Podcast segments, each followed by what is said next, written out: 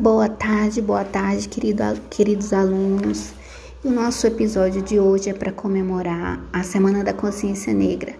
E a nossa história de hoje vai falar sobre uma história da autora Madu Costa chamada Meninas Negras.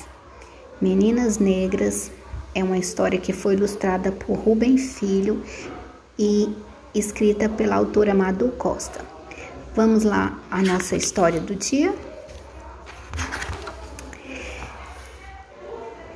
Mariana. O mundo de Mariana é mar, rio e ar. Mariana é negra, alegre e sonhadora e gosta da sua cor. Mariana carrega no nome o mar, o rio e ri o tempo todo. Na escola, a professora conta que os negros vieram da África, vieram como escravos. A menina sonha com a liberdade. Seu sonho atravessa o Oceano Atlântico e encontra a Mãe África linda e livre. Mariana é ar, rio, ar e voa na imaginação. Além de Mariana, nós temos Dandara. Dandara é uma linda menina negra, olhos grandes e espertos e sorriso aberto. Dandara quer um bicho de estimação. Ela quer uma girafa ou um leão. Ela quer um tigre pintado no chão. Quer ter muitas zebras dormindo no seu colchão. Na escola, a professora fala da África, das suas terras. Dandara viaja olhando as nuvens pela janela.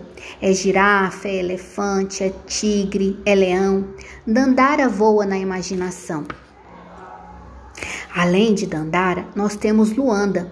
Luanda é uma menina bonita de corpo tão forte, menina do tom de chocolate. Dança como ninguém, aprende o que lhe convém. Na escola, a professora fala do povo e da cultura dos que vieram da África. Luana, de som na alma negra tão natural, balança seu corpo para resistir. Dança sua história, menina feliz. Feliz. Estas são as meninas negras. Pele marrom, olhos tão vivos, gostam de ouvir histórias, aprender a ler e a contar.